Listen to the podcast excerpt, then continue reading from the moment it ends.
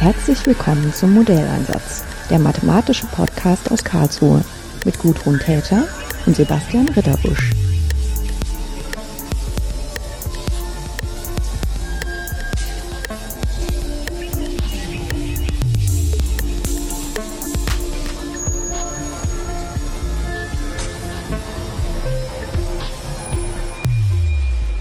Willkommen zur heutigen Podcast-Episode.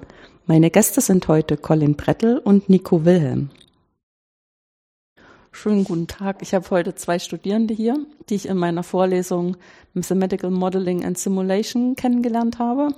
Die Studierenden in der Vorlesung müssen sich am Anfang des Semesters in Gruppen zusammenfinden, also sind kleine Gruppen von zwei bis drei Leuten, dürfen sich dann ein Projekt aussuchen, an dem sie gerne arbeiten möchten. Irgendein Problem aus der echten Welt, was dann mathematisch aufbereitet und möglichst auch gelöst wird. Und am Ende des Semesters werden dann diese Projekte schriftlich oder mündlich vorgetragen. Und jedes Mal biete ich an, dass wir auch gerne eine Podcast-Episode und das sind jetzt die ersten zwei, die Ja gesagt haben. Wir machen einen Podcast mit. Es ist aber auch ein ganz besonders äh, schönes Thema, finde ich. Es geht nämlich um Fluglotsen. Was kann man denn mit Fluglotsen, kann man denn Fluglotsen helfen mit Hilfe von Mathematik? Ähm, also muss man sich zunächst mal überlegen, welche Art von Fluglotsen man da oder welche Aufgabenfelder von Fluglotsen man da äh, betreuen will. Ähm, also Fluglotsen sind jetzt erstmal nicht die, die am Flughafen stehen und winken, damit das Flugzeug kommt, sondern die sitzen entweder im Tower oder in einer Kontrollzentrale. Äh, steht zum Beispiel in Karlsruhe, wo wir ja auch gerade das Gespräch aufnehmen, eine. Ähm, und was die eigentlich machen müssen, ist dafür zu sorgen, dass die Flugzeuge sich im Himmel nicht zu nahe kommen, dass sie beim Start genug Zeit aufeinander warten und auch bei der Landung entsprechend. Und wir haben uns jetzt eben äh, ausgesucht, so ein bisschen die Landung, Landungen anzuschauen. Und da kann man sich zum Beispiel mathematisch überlegen, ähm, wie viele Flugzeuge können denn überhaupt an einem Flughafen landen, ohne dass der Fluglotse äh, überfordert wird. Weil ja, zu viel in der Warteschlange. Und das ist aktuell in Europa auch durchaus, so gerade in Europa ein sehr interessantes Thema, wenn man sich mal die Flughäfen anguckt so London Heathrow als, glaube ich, größter Verkehrsflughafen Europas mit stolzen zwei Landebahnen. Das ist wenig, ja. Das wurde mir auch erst jetzt in der Arbeit bewusst, dass dieser Flughafen gar nicht so groß ist, dafür, dass er so groß ist. Und gerade die zentralen Flughäfen Europas sind einfach aktuell knapp, knapp an der Grenze und müssen das dann auch maximal effizient alles durchwinken, überhaupt noch mit dem Verkehr zurechtzukommen. Hm. Ich meine, man nimmt das ja auch zum Beispiel wahr, gerade wenn man hier in Karlsruhe wohnt und dann mit dem Auto Richtung Norden unterwegs ist und an Frankfurt vorbeifährt dann geht ja die Autobahn tatsächlich unter der Einflugschneise hm. oder Abflugschneise, je nachdem wie der Wind steht. Und dann kann es einem ja wirklich passieren, dass man dann innerhalb von zwei Minuten da vier, fünf Flugzeuge landen sieht. Genau, das sind, also in, bei Heathrow haben wir gesehen, wir haben uns da auch mal ein bisschen angeschaut, wie viele kommen dann da wirklich so am Tag oder so. Das sind dann auch schon 700, 800 Stück, können das schon werden. Das sind dann in der Stunde bis zu 40 Stück mhm. und das ist einiges, was da vom Himmel muss. Und das alles ohne, dass was passiert, was. Möglichst, ja. Ja. Es gab ja auch, habe ich gesehen, eine Podcast-Folge hier zu Flugzeugabstürzen, aber wir wollten uns eher den sicheren Fall der Landung angucken und nicht ja. den Unfall. Ich meine, ein Problem oder eine Spezialität von diesen Flugzeugabstürzen ist ja, dass sie tatsächlich extrem seltene Ereignisse sind. Überhaupt, dass irgendein Problem auftritt bei der Landung oder beim Start. Muss ja nicht immer gleich fatal ausgehen. Und diese Sachen sind dann extrem kostbare Marker dafür, wo man eventuell nochmal draufschauen muss, was problematisch sein kann. Ne? Man sich überlegt, mit welcher Unwahrscheinlichkeit wir im normalen Straßenverkehr leben, ist das eine ganz andere Stufe, auf der da Sicherheit betrieben wird. Ja, genau. Gibt es denn eigentlich in Heathrow irgendwie so ein Nachtflugverbot oder sowas, dass diese Stunden auch noch eingeschränkt sind? Genau, das gibt es. Also ähm, vor allem aus Lärmschutzgründen wird es ja. in großen Städten eben äh, eingesetzt, dass man die Anwohner wenigstens nachts ein bisschen in Ruhe lässt. Und ich weiß jetzt genau nicht die genauen Zeiten. Es ist so, glaube von 23 Uhr bis 5 Uhr. Aber dann kann es immer mal passieren, dass doch noch eine Handvoll Flugzeuge schon zu früh kommt, aber noch ein bisschen äh, auf die Startfreigabe wartet und ein bisschen später startet. Aber so 18 Stunden waren es, glaube ich, oder 17 Stunden, die am Tag durchgeflogen wird. Hm. Also wo wir unsere Daten gesammelt haben, wir haben ja von einem Tag aus tatsächlich einfach die Ankünfte uns genau angeschaut und aufgelistet. Das sind tatsächlich nur in den Stunden äh, von Mitternacht bis um 4 Uhr gar keine Flugzeuge angekommen. Und um 5, 6 Uhr kamen die ersten schon wieder an und um 11, 12 Uhr rum wurden die letzten noch abgearbeitet. Zumindest, also gerade um An dem Mitternacht Tag, kam ja. fast nichts mehr, es sind wahrscheinlich einfach die, die noch übergelaufen waren. Mhm. Genau, ja. ich habe jetzt gerade hier die Daten, das war vom 1. August 2018, der erste kam um 4.33 Uhr und der letzte flog um 23.23 Uhr an, also schon eine ganze Weile. Die sind wahrscheinlich auch tatsächlich ganz froh mit dem Nachtflugverbot auf der einen Ebene, dass die irgendwann mal ihre Schlange leer laufen lassen können. Dass einfach klar ist, egal, selbst wenn der Tag gerade ganz schief geht und alles läuft über, dann sind im schlimmsten Fall immer noch diese paar Nachtstunden da und dann regen sich zwar ein Anwohner auf, aber zumindest wird die Warteschlange mal wieder leer. Mhm. Ja, ist immer so eine Art ähm, angeordnete Pause, ne? Für das System. Ähm, ist das jetzt eigentlich irgendwie, also es sind ja tatsächlich auch unterschiedlich große Flugzeuge, die da anfliegen. Macht das auch einen Unterschied, wie die einsortiert werden? Ja, es macht einen Unterschied. Also ich habe ja eben schon gesagt, die Fluglotsen müssen so ein bisschen gucken, dass die Flugzeuge alle in Sicherheitsabstand in der Luft halten zum Beispiel, dass es sich nicht zu nahe kommen. Mhm. Und gerade im Landeanflug und beim Starten ähm, gibt's noch so äh, Luftverwirbelung, so ein äh, Wirbelschleppeneffekt, der durch die Rotation der Turbinen und die Form des Flugzeuges zustande kommt. Und wenn dann ein leichtes Flugzeug einem schweren Flugzeug hinterherfliegt, muss es einen etwas größeren Abstand abhalten, weil es große, auch äh, stärkere Luftverwirbelungen ähm, erzeugt. Und ähm, ja, in Heathrow zum Beispiel war es auch so, dass da gar keine kleinen Flugzeuge oder vom der Oder mittlerweile keine kleinen mehr landen. Mittlerweile also vor, auch vor ein paar kleinen. Jahren durften die vielleicht noch, aber mittlerweile ist einfach der Flughafen so auslastet, dass sie sagen, mit den großen setzen wir auch einfach mehr Passagiere pro Stunde durch. Hm. Wir haben auch viel Überseeverkehr, gerade aus Nordamerika, da müssen es dann die großen Flugzeuge sein. Und wenn man dann so ein paar kleine drin hätte, die einfach diese ganzen Abstände nach außen schieben, würde man entsprechend weniger äh, landen lassen Das können. merkt man dann auch direkt in den Ankünften. Also an dem Tag, da kann sich natürlich darüber streiten, wie repräsentativ das ist, aber an dem Tag, an dem wir uns das angeguckt haben, kam erstmal morgens eben von 4.33 Uhr bis morgens um 6.48 Uhr kam dann der erste mittelschwere Flieger an. Vorher waren sie ganz Und davor schwer. kamen einfach nur die ganz großen, die Ja. halt alle wahrscheinlich gerade ähm, in Übersee gestartet waren, halt die Nacht über durchfliegen und dann morgens direkt zur Eröffnung des Flughafens kommen die ganzen Flügler eben aus Amerika plötzlich an. Genau, das sind ja die Und aus Hongkong, aus New York, aus Miami, alles, was eine, ein ganzes Stück weit weg von London ist. Ich muss jetzt noch sagen Singapur, weil damit bin ich im Oktober sagen? geflogen. Die fliegen halt genauso los, dass die morgens zur Eröffnung direkt Ja. reinkommen und die ersten zwei Stunden sind eben nur die ganzen, die ganzen großen Überseemaschinen, die einmal um die halbe Welt geflogen sind. Mhm. Und danach durchmischt sich dann etwas mehr. Ja, wahrscheinlich wird das auch ein bisschen übers Geld geregelt. Die müssen ja auch dafür bezahlen, dass sie landen können. Und wenn man halt die Bezahlung so macht, dass sich das nur für große Flugzeuge äh, rentiert, dann bleiben die mittelgroßen weg. Also genau die mittelgroßen, ein paar hat man noch, aber gerade Mhm. die kleinen, wo halt auch Kleine. nicht viele Passagiere reinpassen. Mhm. Da gibt es wahrscheinlich noch den einen Superreichen, dem das gerade egal ist, was das kostet. Der sagt, ich will jetzt in London landen, ich mach das. Ja, Und wenn Bill Gates in seinem Learjet nach London kommt, dann geht das auch noch. Aber Ja, ja, genau, aber wenn er in London landen will, muss er ja nicht in Heathrow landen. Genau. Also London hat ja. Ja. ein paar Flughäfen. Das, Das ist ja, natürlich ist ja auch. nicht nur so, dass da der extremste Flughafen in Europa steht, sondern da stehen noch ein paar andere. Ja, und ich denke mal, das sind auch noch Flughäfen, die wir jetzt gar nicht unbedingt so im Blick haben, die einfach für diese kleineren Flugzeuge dann spezialisiert sind. Weil ich denke mal, gerade London hat ja auch ziemlich viel Verkehr, bestimmt aus den Arabischen Emiraten und so. Und die werden sich schon da ihre Plätzchen gemacht haben, wo sie dann auch bequem einfliegen können.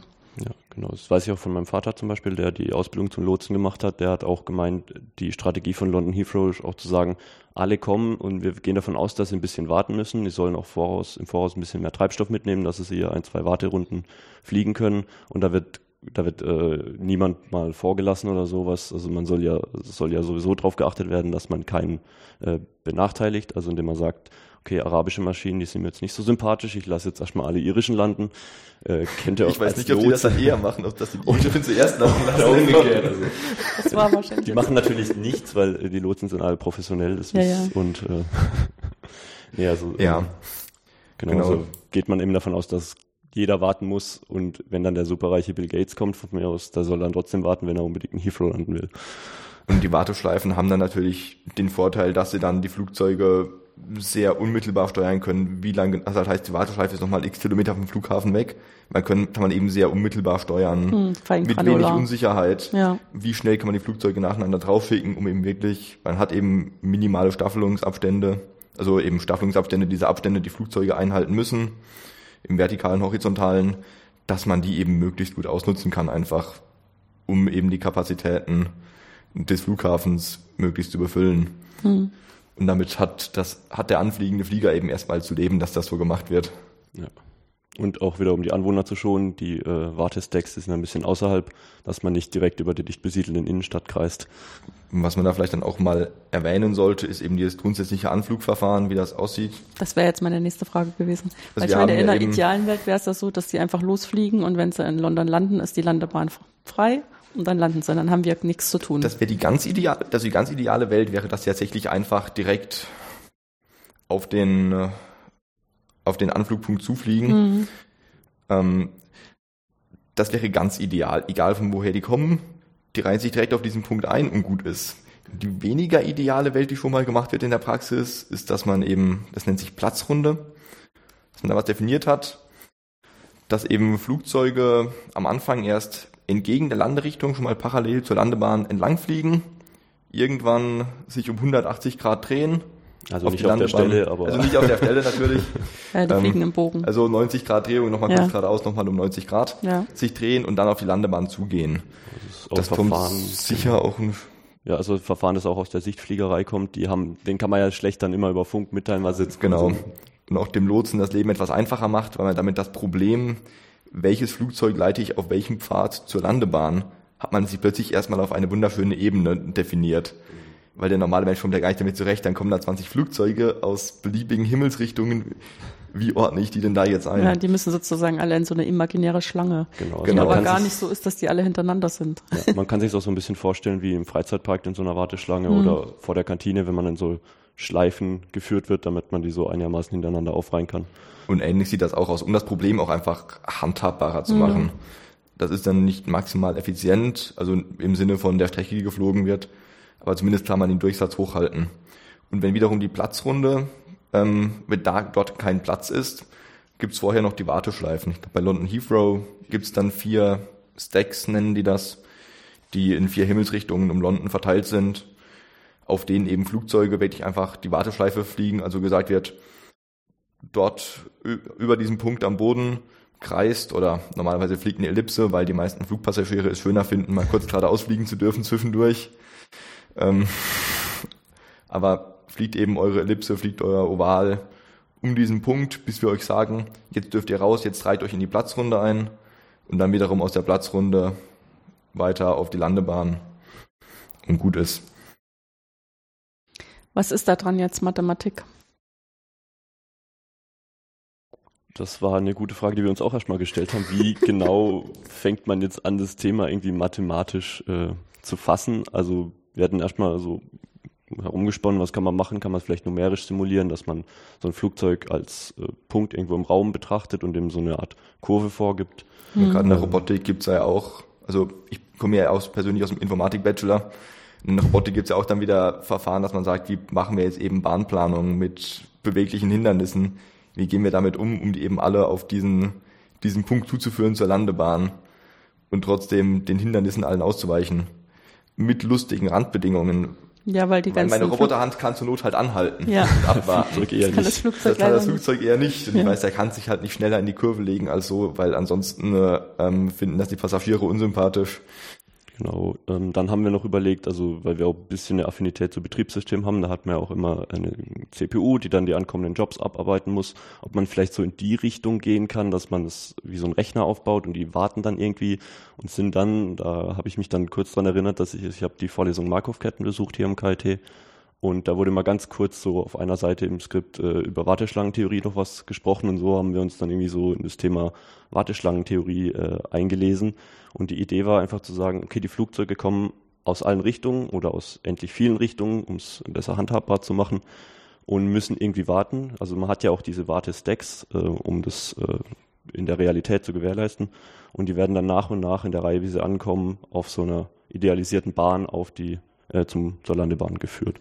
Hm.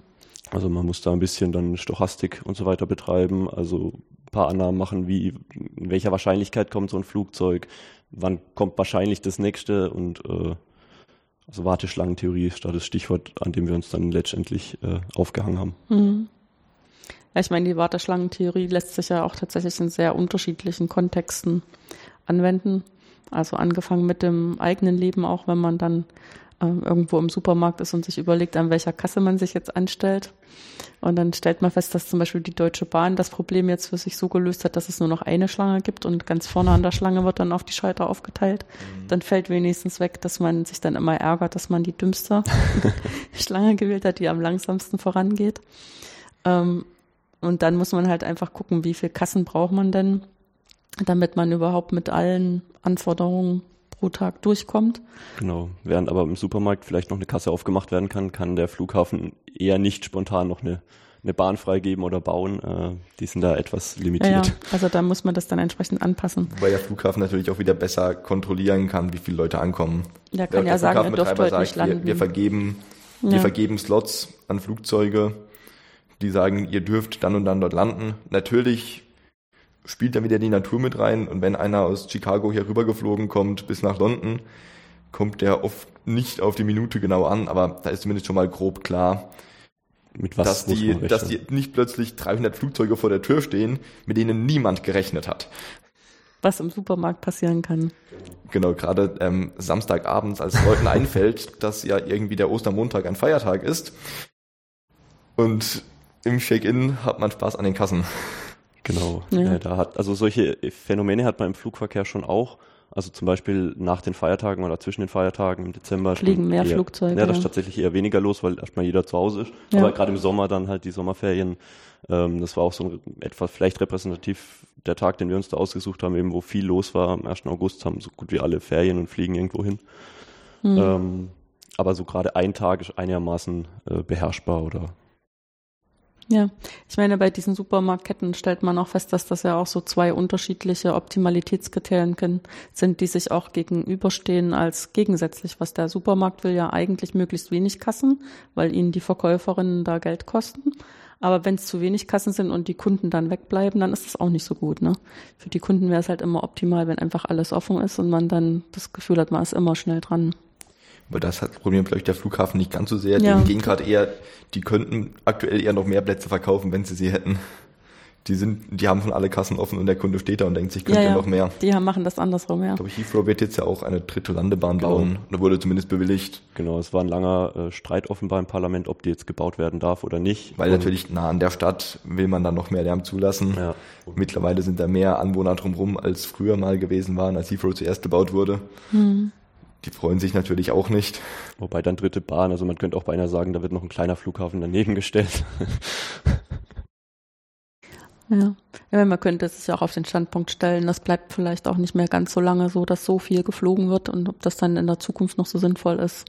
Das sind alles Argumente, die hätte man so vor 20 Jahren vielleicht noch nicht gehabt oder vor 25 Jahren. Also gerade jetzt auch mit äh, der Klimaproblematik und mhm. so weiter, da ist die Fliegerei, Luftfahrt ja auch nicht ganz unschuldig am CO2-Ausstoß werden vielleicht Argumente, die in Zukunft noch stärker zu berücksichtigen sind.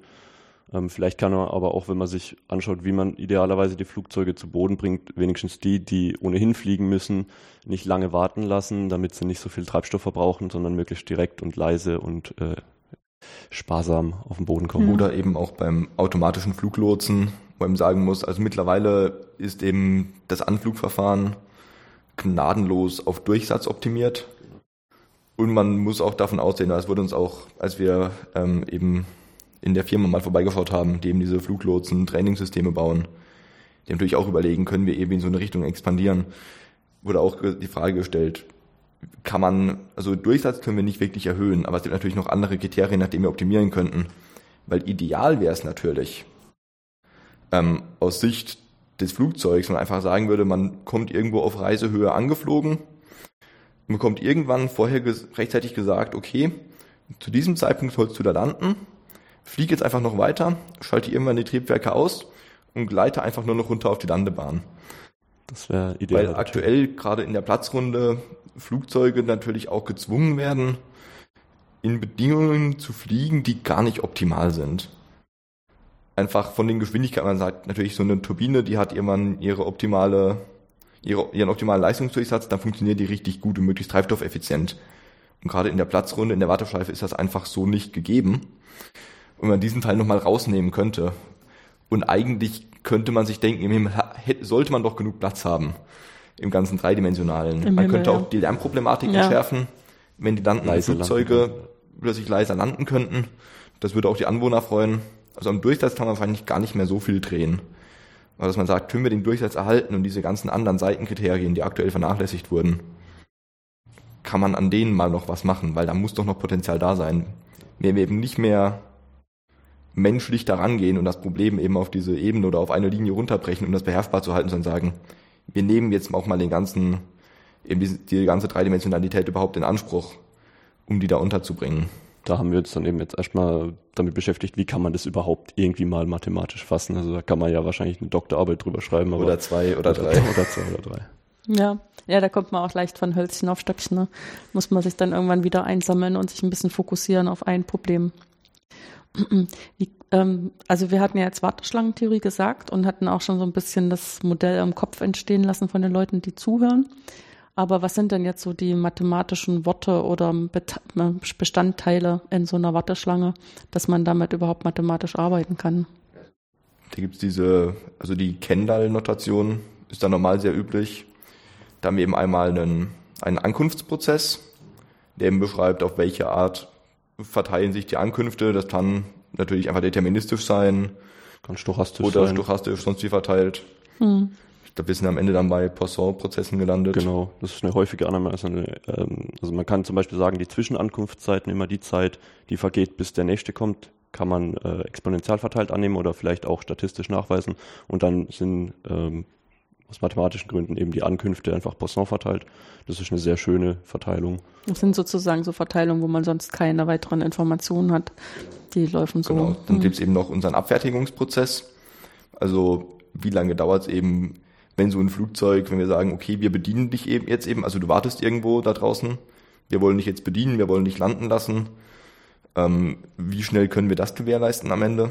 Auch da sind, äh, also in den einfachen Modellen auch da so einen äh, Markovschen Prozess auch wieder das gleiche, die, ein Prozess der gleichen Natur wie der Ankunftsprozess, unabhängig von den Ankünften, dass man eben sagen kann, die kommen irgendwie, werden irgendwie bearbeitet und in entsprechender Rate äh, gehen die auch irgendwann aus dem System. Und im einfachsten Fall ist so, wenn man halt mehr abarbeiten kann als ankommen, dann wird das System nicht überlaufen. Genau. Dann haben wir noch die Anzahl der Schalter. Also auf wie vielen Stellen kann ich Leute gleichzeitig bedienen? Ich meine, im Supermarkt ist es klar. Bei uns sind das am Ende dann einfach die Anzahl an Landebahnen, die wir eben verfügbar haben. Ja. Wenn wir natürlich zwei Landebahnen haben, können wir zwei Leute gleichzeitig landen lassen. Ähm, in der Praxis auch wieder nicht ganz, weil London Heathrow zum Beispiel sagt, okay, wir haben zwei Landebahnen, beziehungsweise Start- und Landebahnen. Und es wird eben auf einer maximal viel gelandet und auf einer wird dann, werden einfach die ganzen Starts durchgehauen, weil Genau. die Flugzeuge müssen natürlich auch wieder weg. Die können ja auch nicht mal eben die 700 Flugzeuge zwischenparken und führt beinahe schon zum nächsten Punkt die Kapazität. Wie viel Flugzeuge will ich denn oder Kunden oder ganz allgemein Ankünfte soll, will ich denn zulassen? Wie groß sind meine Wartebereiche? Ähm, das sind halt, betrifft dann einmal, wie viel kann ich gleichzeitig im System halten und bearbeiten, aber wie viel kann ich auch eventuell warten lassen? Und da ist dann eine sehr schöne Annahme, dass man sagt, okay, wir können erstmal unendlich viele warten lassen. Das macht äh, die mathematischen Sachen oft einfacher. wir werden sonst irgendwie garantieren müssen, dass das niemals überläuft. Ja. Wenn wir dann wieder sagen, in der Praxis wissen wir ja auch, dass eben Ankunftsslots nur so, Slots nur so verkauft werden, dass es hoffentlich schon nicht überläuft. Vielleicht mal ein bisschen in die Abendstunden, wo eigentlich schon Flugverbot wäre, noch reingerutscht, aber es, dass es nicht komplett eskaliert. Dann kann man sich Und natürlich dann kann man das natürlich schön erhalten, die Mathematik. Ja. Und man kann sich da noch eine Strategie überlegen, in der man jetzt die ankommenden Objekte, Kunden, was auch immer abarbeitet. Also entweder halt, man misst zum Zeitpunkt, wann sie kommen und bearbeitet sie der Reihe nach. Man könnte auch irgendwelche Prioritäten sich überlegen oder gerade bei Flugzeugen wäre es noch interessant, wenn man vielleicht so die Reihenfolge ein bisschen umtauschen könnte, wenn man sieht, da kommt jetzt ein schweres Flugzeug und dann zwei mittlere. Die mittleren, also mit mittler meine ich jetzt äh, leichtere Flugzeuge, müssten bei vor dem, äh, wenn sie äh, hinter dem schwereren fliegen, ein bisschen eher warten wegen den Wirbelschleppen. Wenn man aber den schwereren vielleicht nach hinten schiebt, dann können die mittleren oder der Durchsatz allgemein erhöht werden. Solche Sachen macht es aber auch wieder alles komplizierter. Genau. Weil ja diese ganzen Staffelungsabstände so definiert wurden, dass am Ende quasi die, die Strecke, die, wenn man jetzt alle, wir nehmen jetzt alle Flugzeuge, die heute ankommen sollen. Und wir wissen ja, zwischen zwei schweren Flugzeugen müssen wir einfach per Vorgabe mindestens so viel Platz lassen. Zwischen Ja. dem schweren und dem mittleren so viel Platz und so weiter. Und die wurden natürlich so definiert, dass das nicht für alle Reihenfolgen insgesamt die gleiche Länge ergibt. Da könnte man natürlich auch denken, okay, kann ich da noch was drehen vielleicht? Genau. Also so insgesamt, also kann man sagen, Warteschlangensystem bedeutet, äh, es gibt einen Ankunftsprozess, der beschreibt, äh, wie und in welcher Rate ein Kunde ankommt. Es gibt einen Abfertigungsprozess, der beschreibt, in welcher Rate die Kunden, die angekommen sind, abgearbeitet werden. Man hat eine Kapazität, die beschreibt, wie viele Kunden im System warten können. Man ähm, hat dann eben noch diese Strategie, mit die festlegt, in welcher Reihenfolge man die Kunden abarbeitet und noch eine Anzahl an Schaltern, ähm, also wie viele Stationen man gleichzeitig hat, um Kunden abzuarbeiten. Ja. Jetzt müsste man ja aber trotzdem die stochastischen Prozesse, die, Sie haben das eben gesagt, im Prinzip nehmen Sie was, was Standard ist, was sich bewährt hat, muss man ja aber trotzdem noch drauf trainieren, dass Sie jetzt auch wirklich den Prozess mit in Ihren Parametern beschreiben, wie er zum Beispiel in London Heathrow ist. Äh, kann man denn das mithilfe Ihrer Ankunftstabelle von dem einen Tag? Ähm, man kann es sicher versuchen. Also man kann. ja, so war es jetzt auch nicht gemeint, dass es nee, auch nee, selbst das, das war so ein, da ein großes Problem, dieses kriegen wir eigentlich genug Daten, Ja. Genau, also um das aussagen zu können. Und die Antwort lautet erstmal, man kann sich schon mal Dinge denken.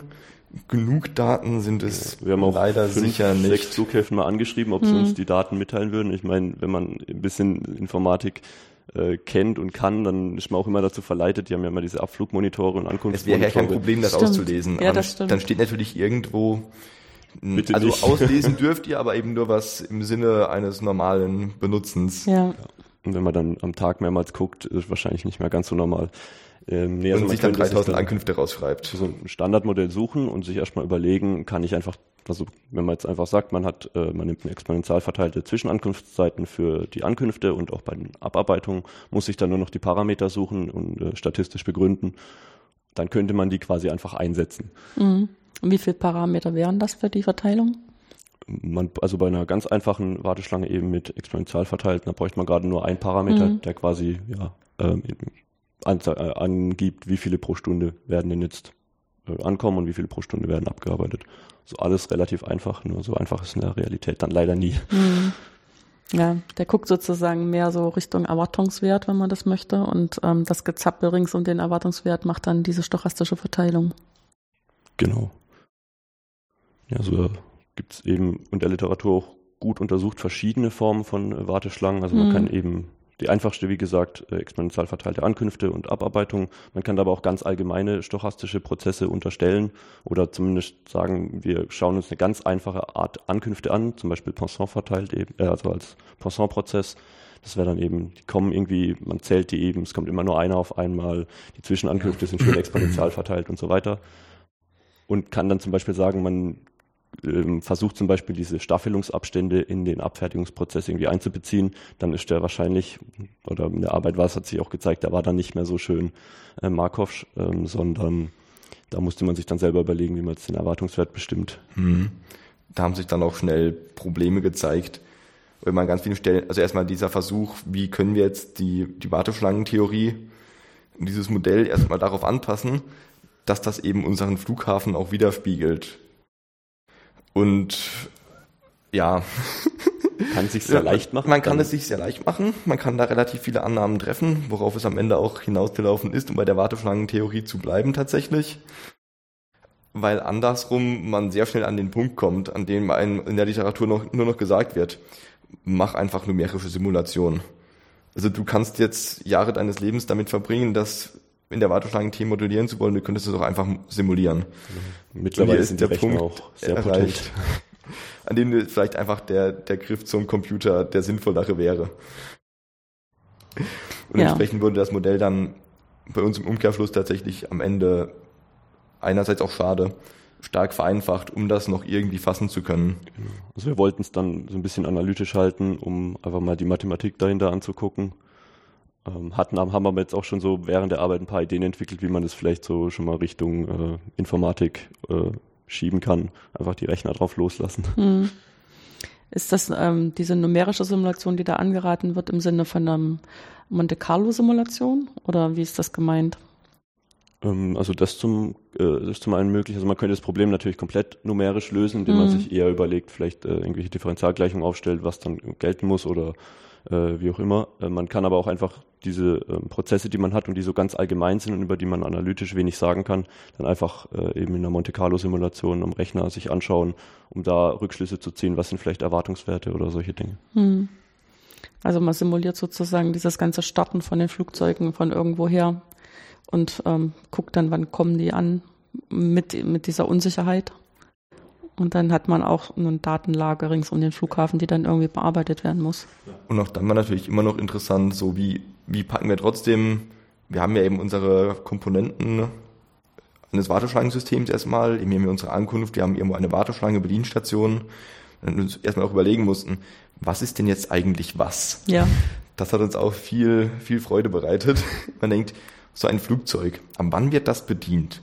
Wird das bedient, wenn es auf der Landebahn steht? Der Fluglotse würde sagen, ich bediene das ja immer, ich achte immer drauf. Der Fluglotse sagt, ich bediene es, wenn ich es in die Warteschleife, also ganz am Anfang in die Warteschleife setze, wo das erstmal noch drei Stunden kreisen darf, ja. wenn es soll. Wenn ich, das ist so, das war schon so ein, oder wird das vielleicht schon bedient, wenn es aus der Warteschleife rausgeht, wenn also klar ist, welchen Platz es in der Platzrunde einnimmt, weil dann weiß ich auch das nächste Flugzeug schon, wie früh es fliegen darf. Dann ist ja von, dann beeinflussen sie sich schon, sind aber noch nicht so richtig bedient und trotzdem ist schon klar, die Bedienung des nächsten hängt davon ab, was, was der vorher jetzt macht, obwohl er noch gar nicht so richtig bedient wird. Das ist so auch dieses, wo, wo ziehen wir jetzt die Grenzen? Welchen, welchen Teil dieses Landevorgangs wollen wir jetzt auf welchen Teil unserer Warteschlange abbilden? Und das war überhaupt nicht leicht. da konnte, konnte man auch sehr lange abends da sitzen und diskutieren und sich überlegen, wie können wir das jetzt überhaupt sinnvoll Also wenn man dann einmal sinnvoll sich das. Modell überlegt hat, dann kann man in die Literatur schauen, kann gucken, was steht dazu, kann sich vielleicht irgendwelche, zum Beispiel ausrechnen, wie lange wartet denn dann ein durchschnittliches Flugzeug, aber eben dann genau die Komponenten in der Realität zu isolieren, das war da nicht so leicht. Mhm. Ich glaube, ein erster Ansatz war zum Beispiel zu sagen, die Bedienzeit ist einfach definiert als wie lange muss der Nachfolgende auf den vor ihm warten das war so ein Ansatz, den wir relativ lange hatten, den wir immer wieder verwerfen mussten, weil damit sich klar wurde, wenn jetzt einfach nichts los ist, dann hätte der ja, dann hätte der nachher gar nicht auf den vorher warten müssen, weil der erst eine halbe Stunde später kam. Ja. Dann würde ich aber sagen, den vorher habe ich gar nicht bedient. Also dem habe ich genau Zeit null zugeordnet, was ja auch nicht stimmt. Einfach sehr offensichtlich. Und das war dann auch so, okay, wie, wie passen wir das jetzt da drauf? Wo ziehen wir diese Grenzen? Ja. Das war auch mal eine nette Herausforderung, sich das zu überlegen, weil das klingt erstmal so schön, man liegt sich halt ein in die Warteschlangentheorie und denkt sich, ja gut, dann machen wir das mal. Und das klingt alles, als wäre, und alles klingt gut, bis das dann immer mehr in die Details runtergebrochen wird und man sich denkt, okay. Jetzt brauchen wir hier mal eine 1 wenn zu 1 Land, Wenn er auf der Landebahn ja. steht, ist klar, was ist los ist. Wenn er noch in der Warteschleife kreist und auch erst in zwei Stunden landen kann, dann ist das auch noch klar.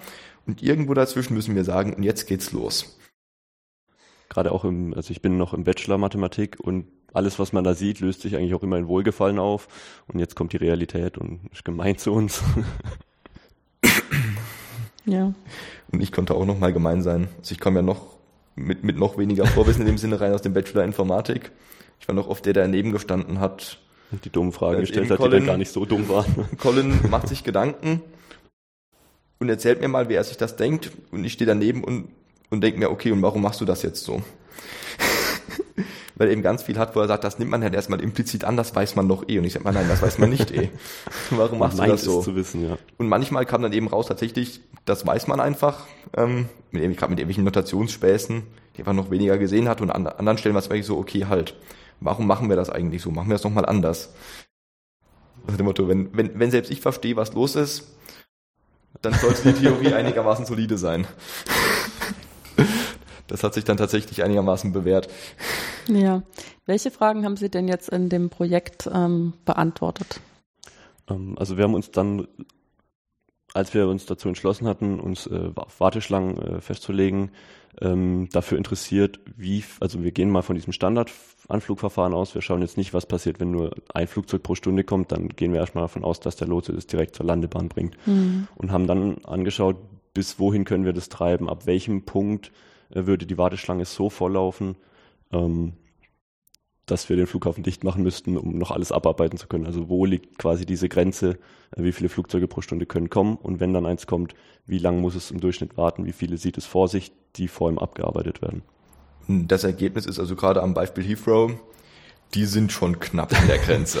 also die strecken auch mal so die, die kleine Zehe über die Grenze hinaus für eine Stunde.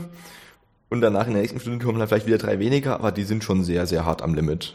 Wenn man einfach mal die, eben die ganzen Staffelungsabstände, Sicherheitsabstände alles reinbringt und sich noch gar nicht, dann noch gar nicht so sehr überlegt, aus welcher sind die sich auch richtungsmäßig nicht im Weg, sondern einfach nur, weil die sind halt so und so schnell und die müssen mindestens so weit weg sein. Da hat man ja auch, die haben diesen Zeitabstand, kann man jetzt einfach auflösen. Und dann sieht man einfach, die sind sehr, sehr knapp am Limit. Also wenn man den Durchschnitt von einem Tag sich anschaut und sich überlegt, dass es jeden Tag in etwa so sein wird, dann waren es ähm, 27 äh, Flugzeuge pro Stunde. Wenn man dann nur noch 28, oder 28 knapp. Bisschen was. Wenn man dann auch noch ein bisschen wegschneidet, die Nachtstunden, in denen eben nichts los ist, die fließen da in den Durchschnitt noch mit ein, dann kommt man, äh, was war, was war die Zahl? Knapp 40. Ich glaube ja knapp über 40.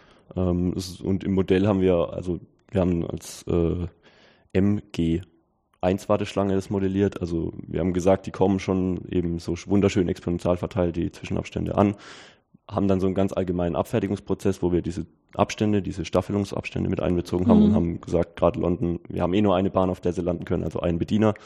Ähm, haben das dann mal äh, auf die Daten losgelassen, haben gesehen, ja, also das ist etwa der Wert, ab der das ganze System kippen würde. Ja, ich meine, kann man natürlich die Rückmeldung geben, dass sie das schon mal gar nicht so schlecht machen. Ne? Oder ich weiß nicht, vielleicht würde sich jetzt auch irgendeiner, der an dem Bauen von dem Erweiterungsbau von Heathrow verdient, freuen, dass er dann ein mathematisches Argument dafür hat, genau. dass es auch nötig ist. Es gibt ja auch einen Flughafen in Deutschland, der momentan ähm, darum ringt, eine dritte Bahn zu bekommen und jetzt erstmal ein hm. bisschen warten muss nach der äh, Landtagswahl in Bayern die sind wahrscheinlich auch hinterher so Argumente zu finden, die dafür sprechen, dass man eben solche äh, Ausbauungen bewilligt bekommt. Naja, sobald der BER erstmal läuft, ist das ja alles kein Problem. Die können dann umgeleitet werden. Genau. Je nachdem, wie lange das dauert, bis das in München bewilligt wird, könnte das tatsächlich noch vorher passieren. Genau, also man kann natürlich auch einen Flughafen bauen und der wird nie in Betrieb genommen. Dann kann man auch relativ einfach sagen, wie viele Flugzeuge pro Stunde landen dürfen, nämlich keins.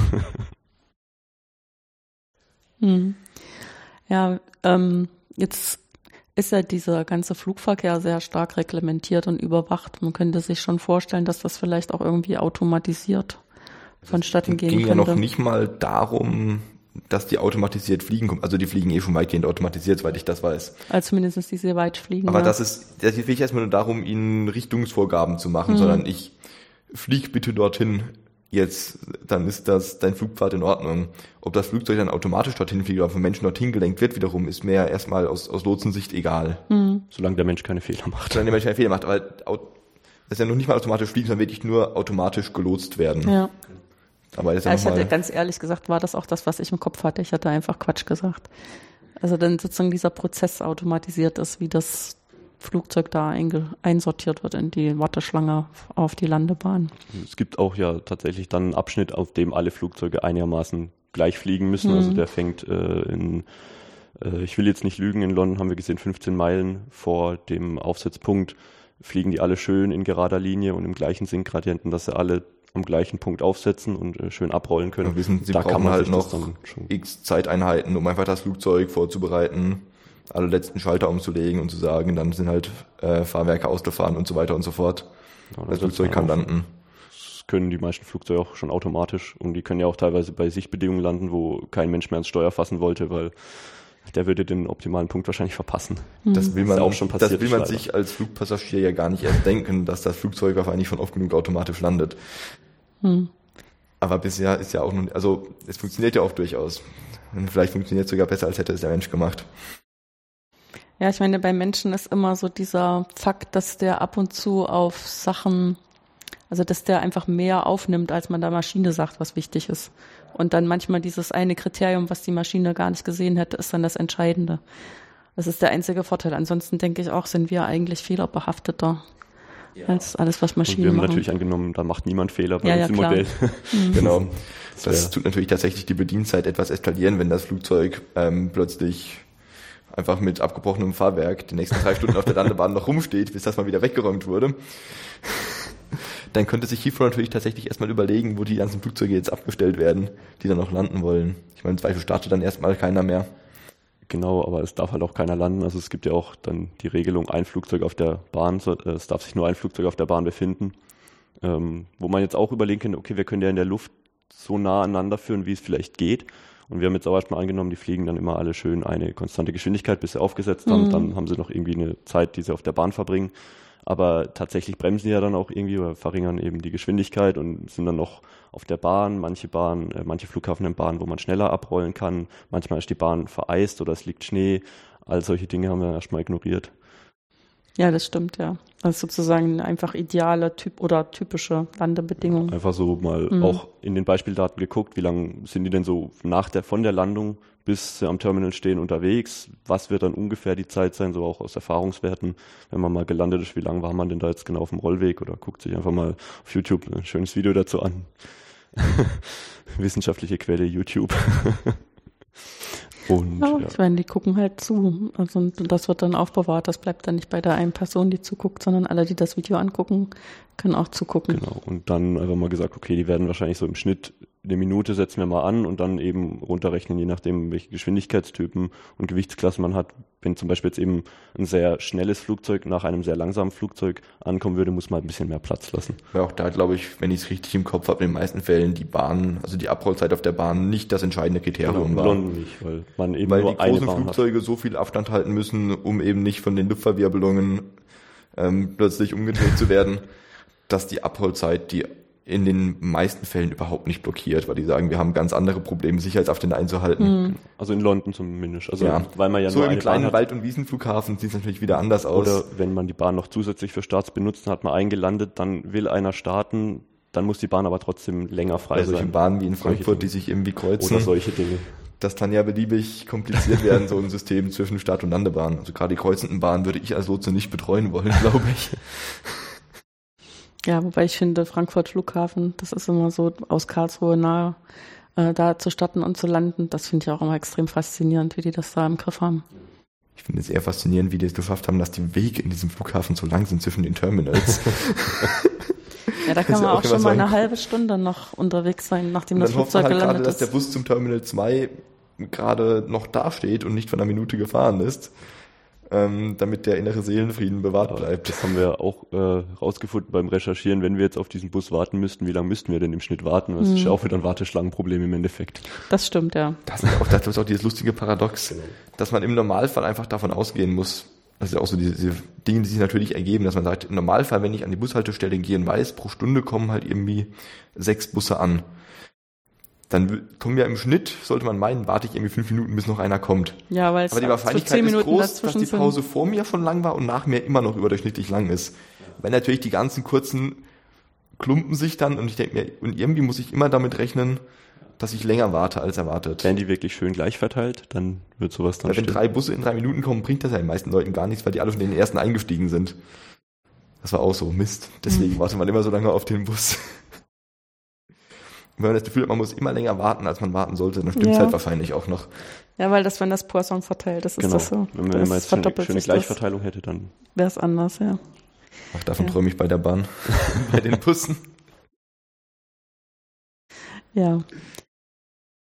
Also die Befriedigung ihrer, ihres Projektes liegt jetzt darin, dass es dass sie es geschafft haben, mit den Daten, die sie aufgenommen haben, rauszufinden, dass der Flughafen in Heathrow das schon ganz gut macht. Genau. Weil die Zahlen, die sie rausbekommen haben als Kapazitätsgrenzen, ähm, sehen schon ganz, also es sehen jetzt nicht aus. so aus, als ob wir groben Unsinn gemacht hätten. Mhm. Das ist natürlich nur ein Tag und wir haben dann eben gerade an vielen Stellen noch unterstellt, dass wir jetzt, wenn wir jetzt sagen, wir haben verschiedene Flugzeuge, die aus verschiedenen Richtungen und kommen. Die kommen jetzt unabhängig. Genau, wir sagen, es ist eher unwahrscheinlich, dass viele schwere nacheinander kommen. Es wird irgendwie halt gemischt sein, eben ja. Andererseits, der Unabhängigkeit. In der Praxis hat man halt, morgens kommen die ganzen schweren an. Es denkt sich eine Airline, der bringen einen Haufen Leute, die fliegen alle nach Singapur. Dann kommen halt plötzlich aus zwei, drei Richtungen Flugzeuge in Heathrow an und die sollen alle in den Flug nach Singapur umsteigen. Dann kommen die aber natürlich nicht unabhängig voneinander dort an. Dann kommen plötzlich diese drei Schweren quer über Europa zusammen. Ja, wie so ein Umsteigepunkt, ja. Das haben wir natürlich dann erstmal ignoriert. Also diese, diese Planung. Mhm. Wenn man sowas sich dann anschauen will, müsste man natürlich mehr Daten einfach sammeln, auswerten, um realistischere Werte vielleicht rauszuholen. Wir hatten das ja versucht. Ja. Ähm, ich glaube, für ab die, um die zweieinhalbtausend Euro aufwärts hätten wir auch anfangen können, vernünftige Mengen an Daten zu finden. Ja, wir hatten uns dann irgendwann im Dezember. Da waren wir sehr blauäugig rangegangen. Erstmal Flughäfen angeschrieben, da kam leider sehr wenig dabei raus. Es sind auch verschiedene Websites, die das auch tracken, Genau. wie Flightradar 24. Das ist eine Website, die jeder, der sich so ein bisschen dafür interessiert, gerne mal anschauen kann, was da im Luftraum in London los ist. Kann man mal sehr schön Und für sehen, den wie die- Privatkonsum haben doch überhaupt kein Problem damit, aber sobald man da irgendwie Viele Daten Daten auslesen will, wird das schnell sehr, sehr teuer. Ja, weil das ist ja auch cool, wenn man dann irgendwo, also wenn man, wie ich vorhin schon beschrieben hatte, im Auto da am Flughafen vorbeifährt, wenn man direkt nachgucken kann. Und das ist jetzt der Das Flieger von der und der ausgehen. Also ich- Gesellschaft, der jetzt von da Ich hatte das kommt. bei einer Freundin von mir einmal mitbekommen, als die in Urlaub geflogen sind und die Großmutter, und die sind nach Singapur geflogen. Und die Großmutter hatte dann eben in den Flugradaren nachverfolgt, wo sind die denn gerade? Bis wegen eines Sturms mitten über Afghanistan das Signal abgerissen ist und die nicht wusste, wo die jetzt sind. Dann hat sie sich Sorgen Und die sich natürlich dachte, okay, wir waren mitten über Afghanistan, wissen wir nicht mehr, was mit diesem Flugzeug los ist. Ähm, ja, nee, das, Da gibt's das kann natürlich auch nach hinten losgehen, genau. dieses Aber so ist es einfach erstmal faszinierend, dass man sich das alles anschauen kann. Auf jeden Fall. Und da sieht man auch schön, wenn man sich das ansieht, und dann gerade die Flugzeuge anklickt, gerade auf Flight Radar, sieht man eben auch den Pfad, den die geflogen sind. Sieht man eben auch sofort visualisiert, ja, da sind eben diese Warteschleifen bei Heathrow, dort sind die angesiedelt. Und da hat eben jeder im Normalfall irgendwie ein oder zwei Runden gedreht. Dann sieht man die eben auch direkt nochmal auf der Karte schön. Ja, das ist nicht so theoretisch, sondern ganz praktisch sichtbar. Also man kann sich natürlich schöne Schaubilder dazu angucken, aber zu sehen einfach, die sind da eben wirklich lang geflogen, macht das nochmal schöner. Hm. Oder man geht sogar ein bisschen zurück, die haben auch so eine Zeitrafferfunktion und spielt es dann mal schneller ab und dann sieht man wieder ganz schön viele Flugzeuge durch die Luft wuseln und das alles irgendwie dieses Chaos in der Ordnung hat. Ähm, es ist denn jetzt so, dass wenn Sie sich angucken, was Sie sich vorgenommen haben und was jetzt am Ende des Projektes dasteht, äh, dass das gelaufen ist, wie Sie es erwartet haben?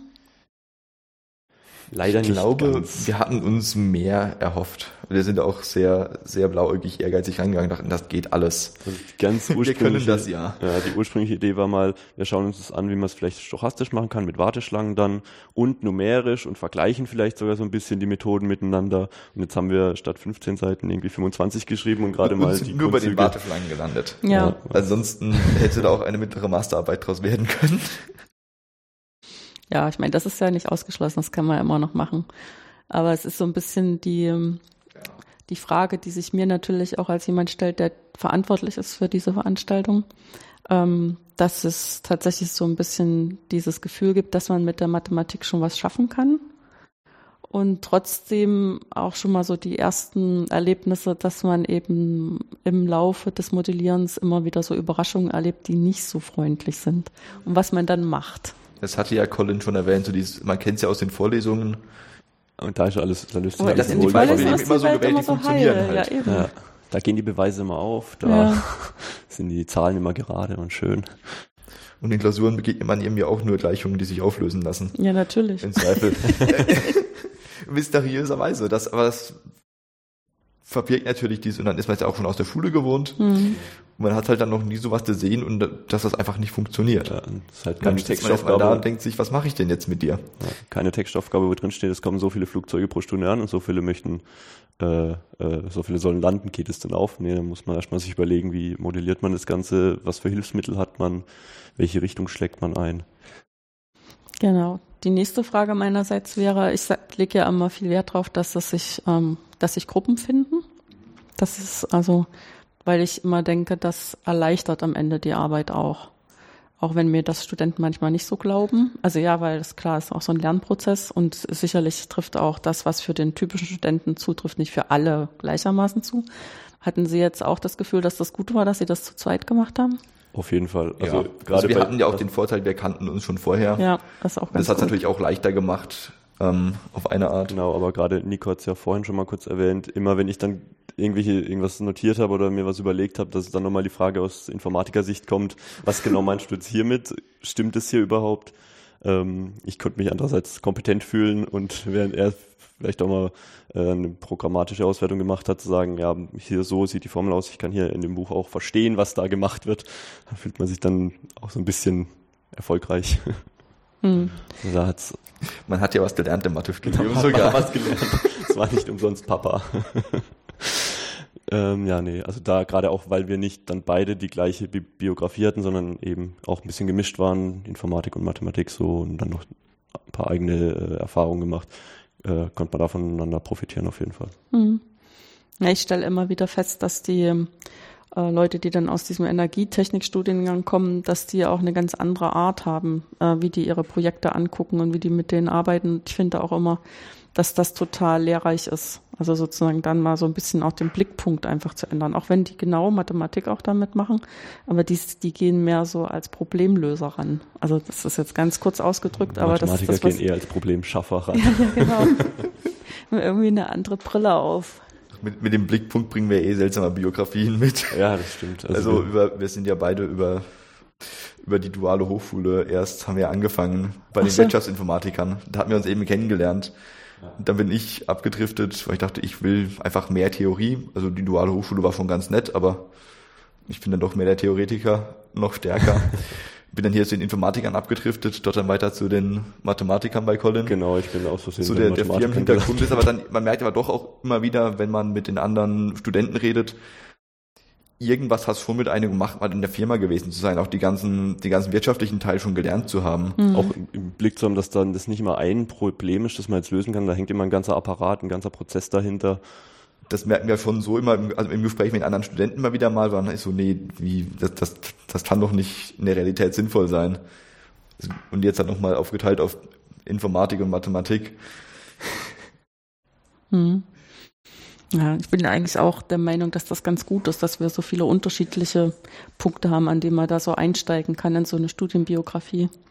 Und wenn man eben, eben von also uns selbst immer wieder mal einzuordnen, wo gehören wir hier eigentlich gerade hin in diesem Zusammenhang, weil so, so wir uns so ganz zu Hause im Normalsten wären ja auch wieder nicht.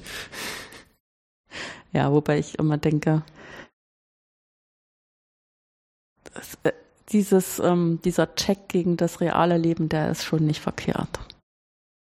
Man will ja auch irgendwas damit dann machen. Hm. Und wenn es nur Geld verdienen ist, oder? ja, nee. Und gleichzeitig braucht man dann aber wirklich auch Leute, die sich in anderen Bereichen auskennen, weil man gar nicht die Zeit hat, alles so zu ergründen. Also wenn man sieht, Bachelor, Grundstudium, vier Semester sind schon mal zwei Jahre, um mhm. überhaupt ein bisschen zu verstehen, was in den Büchern denn so steht. Da hat man dann nicht Zeit noch, sich mit Physik zu beschäftigen, um zu verstehen, wie ein Flugzeug oder ja, wie stimmt. so Wirbelschleppen entstehen oder solche Dinge. Da wäre dann vielleicht noch so ein Physiker ganz un nicht uninteressant. Überhaupt so Probleme zu lösen. Also auch eben mit der wenn es dann darum geht, den Fluglotsen das Lotsen beizubringen. Genau, da. Das ist ja auch nur entstanden, als sich zufällig gerade eben Leute mit Fluglotsen-Ausbildung zusammengetan haben und einer davon eben auch noch die IT-Kenntnisse mitgebracht hat, aber ohne den Bezug zu, zur Realität einfach überhaupt zu sehen, da ist ein Problem und wir kennen das Problem gut genug und die Technik gut genug, um zu wissen, die können wir da zusammenführen, hm. wäre da ja auch nie was passiert. Also dass man da gar nicht so, so unmittelbar intern nur in seinem Fach bleibt. Das ist das Problem, das ich aktuell halt auch sehe bei den Informatikern, auch bei mir selbst, wo ich denke, dann wird man zum Informatikexperten, aber hat, weiß noch gar nicht, zu welchem Problem das gehören soll, außer man bleibt eben bei irgendwelchen Informatik-internen Themen, aber dann bespaßt man sich ja auch nur gegenseitig selbst. Hm. Geniale Ideen kommen oft durchaus von Einzelnen, so man kann ja an Steve Jobs oder sowas denken, aber dann hat man ein Team, das aus verschiedenen Richtungen die Idee auch wirklich äh, wahr werden lässt. So nehme ich das auf jeden Fall wahr. Hm. Darf ich fragen, was Sie eigentlich bewogen hat, sich für die duale Hochschule damals zu entscheiden? Ähm, also ich habe mich äh, genau wie Nico ja für Wirtschaftsinformatik mhm. entschieden, weil in meinem Fall Wirtschaft und Informatik die beiden Fächer waren, die mir die Schule am wenigsten kaputt gemacht hat, muss ich sagen. Ähm, Mathe war damals schon, also damals habe ich ausgeschlossen, jemals wieder irgendwas mit Mathe zu tun zu haben. Dann kam es in der dualen Hochschule schon wieder. äh, und dann war es, als es weg war, war es irgendwie, hat was gefehlt. Ähm, und dann eben auch mal wirklich nach der Schulzeit einfach ein bisschen Praxis zu sehen. Das waren so die Hauptgründe für mich ja, also auch so, also gerade die, also auch der Gedanke, das direkt mit der Praxis verknüpfen zu können, hat natürlich gereizt. Ich muss auch sagen, ich war nach der Schule, ich war mir gar nicht so 100% bewusst, was ich denn tun will. Und dann dachte ich, keine Ahnung, Informatik klang eigentlich immer ganz lustig in der Schule. Also ich war auch nie der, der von irgendwie mit drei Jahren angefangen hat, sein eigenes Betriebssystem zu schreiben. Die gibt's ja auch. Ja. Ich habe das eigentlich tatsächlich erst, ich hatte das ein bisschen an der Schule, das hat sich im Nachhinein, ähm, war das auch nicht viel. Und das hat sich ja auch erst komplett an der, an der dualen Hochschule ergeben. Und auch den Wirtschaftsteil hatte ich vorhin nicht, wo ich das klingt erstmal vernünftig, probiere ich es halt mal. Neben gemerkt, zu wissen. der Informatikteil ist doch nochmal, also ich bin sehr froh um das Wissen aus der Wirtschaft, das ich mitbringe. Ich habe aber wenig Spaß dabei gehabt, es zu lernen, sagen wir es so. Das ist also das dann doch, ich fühle mich mehr bei den Informatikern zu Hause. Weil hätte ich mich jetzt stattdessen bei den Elektrotechnikern oder Maschinenbauern oder Mathematikern beworben, behaupte ich, wäre ich am Ende genauso glücklich Ja. geworden. Man kann das, Das, ja. weiß man ja gar nicht so richtig aus der Schule heraus. Genau. Was, was erwartet dann? Auch Mathematik jetzt. was wartet dann auf einen? Was man an der Uni dann mit Mathe macht, ist ja nicht das, was man in der Schule mit Mathe macht. Da rechnet man ja Textaufgaben durch im Wesentlichen. Mhm. Mhm. Und so sind wir dann da eben reingerutscht. Und ich glaube auch so ein gewisses Sicherheitsbedürfnis damals, einfach dieses, okay, dann Genau. kriege ich natürlich auch gleich Geld, Man hat schon mal einen Abschluss dann auch. Also in meinem wird Fall im Zweifel direkt übernommen. Das ist natürlich auch erstmal eine sehr bequeme Wahl, auf eine Art. Und ist sicher auch eine gute Wahl für viele. Also wir haben auch einige getroffen, die einfach sehr glücklich damit waren. Nur für uns persönlich hat sich dann einfach am Ende nochmal rausgestellt, das ist nicht ganz das Ideale. Ein bisschen mehr Theorie will man dann noch schon sehen, was man noch so machen kann. Hm. Aber ich finde das eigentlich auch ganz gut, dass das dann durchlässig genug ist, dass man dann, wenn man den Appetit bekommen hat oder auch eine ganz andere Motivation dafür hat, jetzt mehr lernen zu wollen, dass man das dann kann. Ob das durchlässig genug ist, ist die Frage. Sie bemerken, dass wir beide noch im Bachelor hier sind. Ja, ja, das ist richtig. Ob ich das jetzt so unterschreiben will mit der Durchlässigkeit, Ja. ist die nächste Frage. Da hat, haben sich kreative Szenen ergeben beim Versuch, Vorlesungen anzuerkennen. Aber das, Ja, ja. Nee, ich verstehe auch, wo das Problem ist. Also, weil ich das sehe das auch gerade in der Mathematik, dass der Ansatz, äh, wie man hier Mathematik äh, sozusagen, äh, was man als elementares Niveau empfindet und wie das halt an jeder Fachhochschule und an der Dualen genauso, dass das, das total anders vermischt ist, dass es schwierig ist, das entsprechend zuzuordnen. Das ist auch klar. Ja. Und ich meine, da haben wir noch nicht drüber gesprochen, wie das dann ist, wenn man irgendwie eine Lehramtsausbildung machen will und dann an der pädagogischen Hochschule immer gleich das Fachliche und das Didaktische zusammen unterrichtet ist, was total logisch klingt, was aber total doof ist, wenn man anschließend irgendwas anerkannt kriegen will, woanders, wo das getrennt ist. Ja. Ja. Aber nichtsdestotrotz ist es ja ein Beispiel dafür, dass man, äh, wenn man sich für einen ähm, Ausbildungsgang entschieden hat, das nicht die endgültige Entscheidung sein muss. Ne? Also man bezahlt eventuell mit einer Warterunde. andererseits, man hat ja auch was gelernt dabei. Also Ja, das ja, nee, ist ist ja, ja nicht verlorene Lebenszeit, ist wir klar. merken es ja immer noch, also man merkt, man hat ja immer noch was mitgenommen davon, einfach dieses, dieses Wissen aus der Zeit. Hm. Hat jetzt das auch in der auch Arbeit keiner mehr geholfen, da einfach im Betrieb schon mal gewesen zu sein, Ja. einfach immer die betrieblichen Hintergründe so ein bisschen auf dem Schirm haben. Wir haben am Anfang auch erstmal sehr viel Zeit investiert, um überhaupt diesen Prozess, was macht denn jetzt genau ein Fluglotse, welche Verfahren gibt es da überhaupt, Ja. gibt es da überhaupt Literatur dazu, das alles angeschaut. Da hat es auf jeden Fall auch wieder geholfen, um jetzt hier gerade diese Arbeit zu schreiben. Hm. Wo ich auch zum- zumindest von mir sagen kann, ich glaube, bei dir ist das ähnlich. Also ich bereue das nicht, diese Runde eingelegt zu haben. Das hat sich auf jeden Fall gelohnt am Ende. Hm. Das kann zwar manchmal den Chef ärgern, wenn man auf der Suche ist nach Jobs und sich denkt, nein, also für das Geld fange ich hier einfach nicht an als Werkstudent, weil ich weiß, was ich intern wert bin. Ja, das stimmt. Die, den Aspekt hatte ich jetzt noch gar nicht vor meinem inneren Auge, aber das, das finden Leute in natürlich. Bewerbungsgesprächen als Werkstudenten viel weniger lustig, Ja. Ja, aber ich meine, wenn das einer mal grob mitbekommen hat in den internen Rechnungen. Ja. Ich habe immer so ein bisschen die, ähm, den Eindruck, dass wenn man so als Schüler drüber nachdenkt, was man später machen will, also es gibt ja auch unterschiedliche Leute, manche machen sich gar nicht so viel Sorgen, aber dann gibt es welche, die wollen das wirklich so optimieren. Und die haben dann immer das Gefühl, man trifft jetzt so eine Wahl, die so eine Schicksalswahl fürs Leben ist und wo man dann so alle Weichen sind dann gestellt und dann kann man nichts mehr ändern und so, was ja eigentlich nicht stimmt. Nee. Also hat sich zwar bei mir zumindest, weiß nicht, wie es bei dir war, Nico, bei mir nach dem Abitur auch angefühlt, so jetzt, Ja. okay, jetzt habe ich die Landebahn ausgesucht, auf Genau. der ich landen will quasi, ähm, oder den Flughafen festgelegt, wie auch immer die Metapher aussehen soll. Ja. Ähm, aber jetzt bin ich dann zu, sogar zum Stück aus einem Stückchen Zufall bei der Mathematik gelandet, also auch nicht verkehrt. Ja, das gab auch interessante Gespräche bei mir in der Familie, als ich dann eben damit ankam, ich sage, ja, ich, ich fange da jetzt nochmal neu an am KIT mit Informatik. Als ich plötzlich erst erfahren habe, wie eigentlich die ganzen Laufbahnen äh, gerade von meinem Vater und meinen Onkels waren. Wir haben das vorhin so nicht erzählt, ne? Das wurde einfach, es, ich, ich habe auch nie so richtig nachgefragt, weil irgendwie für mich einfach implizit klar war, dass das, dass sie halt irgendwie direkt ihren Platz gefunden haben. Dann erfährt man natürlich, da hat dann irgendjemand da, damals eine Ausbildung gemacht und danach noch eben eh nochmal den ähm, äh, Zivildienst ableisten müssen, war noch mal ein halbes Jahr im Ausland, irgendwo ein Studium angefangen, das wieder abgebrochen, eine andere Ausbildung gemacht, dann denkt man sich, ach so. und ich denke mir, wie erkläre ich das jetzt euch gegenüber, was ich irgendwie rechtfertigen will und denke dann, ach, bei euch war das noch viel schlimmer.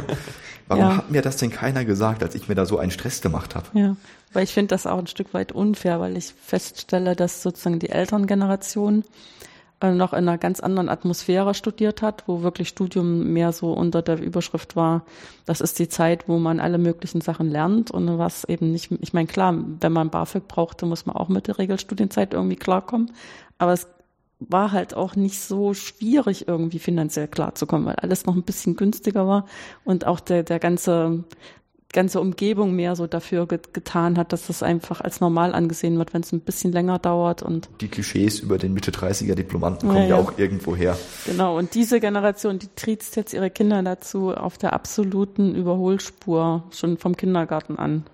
Immer das Ziel vor Augen, in der kürzesten Zeit irgendwie durchzugehen, um sich den Platz im, im Leben zu sichern. Man konnte ja immer die Frage von gar nicht mehr hören.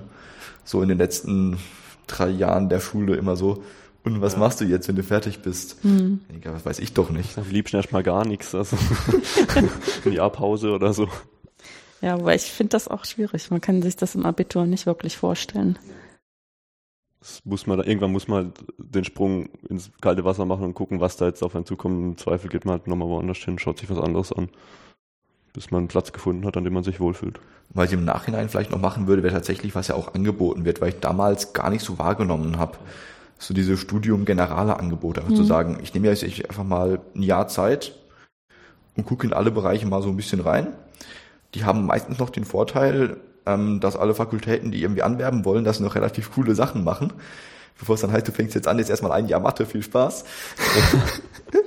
einfach da mal zu gucken und sich einen Überblick zu verschaffen, sich einfach diese Zeit zu nehmen. Das würde ich im Nachhinein viel eher annehmen. Mhm weiß da auch nie, ob es vielleicht früher, also wir sind dann da mit der erste oder zweite Jahrgang, der G8 hatte, also mhm. nochmal ein Jahr weniger. Rheinland-Pfalz, ich habe G8,5, da will man gar nicht, das ist ganz seltsam. ja, die G8, ähm, sind die, die immer zu der komischen Zeit fertig Dann werden. wurde ja irgendwann die Wehrpflicht abgeschafft, da spart man dann nochmal ein Jahr mhm. und dann ist man gerade 18 und soll jetzt entscheiden, was man da für sein Leben lang machen will. Es fehlt irgendwie diese ein, zwei Jahre, wo man irgendwas ausprobiert, vielleicht auch gezwungen wird, was auszuprobieren, was man von sich aus gar nicht machen würde äh, um dann was für sich zu finden. Es hat auch auf eine Art wieder geholfen, so ein bisschen Funk zu wagen, wo man dachte, gerade wenn man im dualen Studium fertig ist, man hat irgendwie mit 18 angefangen, dann ist man 21, man denkt, ja gut, die Zeit, die haben wir eigentlich noch. Nochmal zu sagen, jetzt noch einmal in die Vollen. Hm. Da ist eigentlich noch Zeit vorhanden. Ja. Gut. Da ist das jetzt vielleicht auch ein ganz guter Moment, um das Gespräch für heute zu beenden. Ich bedanke mich ganz schön, dass Sie sich die Zeit genommen haben, so ausführlich über das Projekt zu berichten. Gerne. Ja, hat Spaß gemacht. Ja.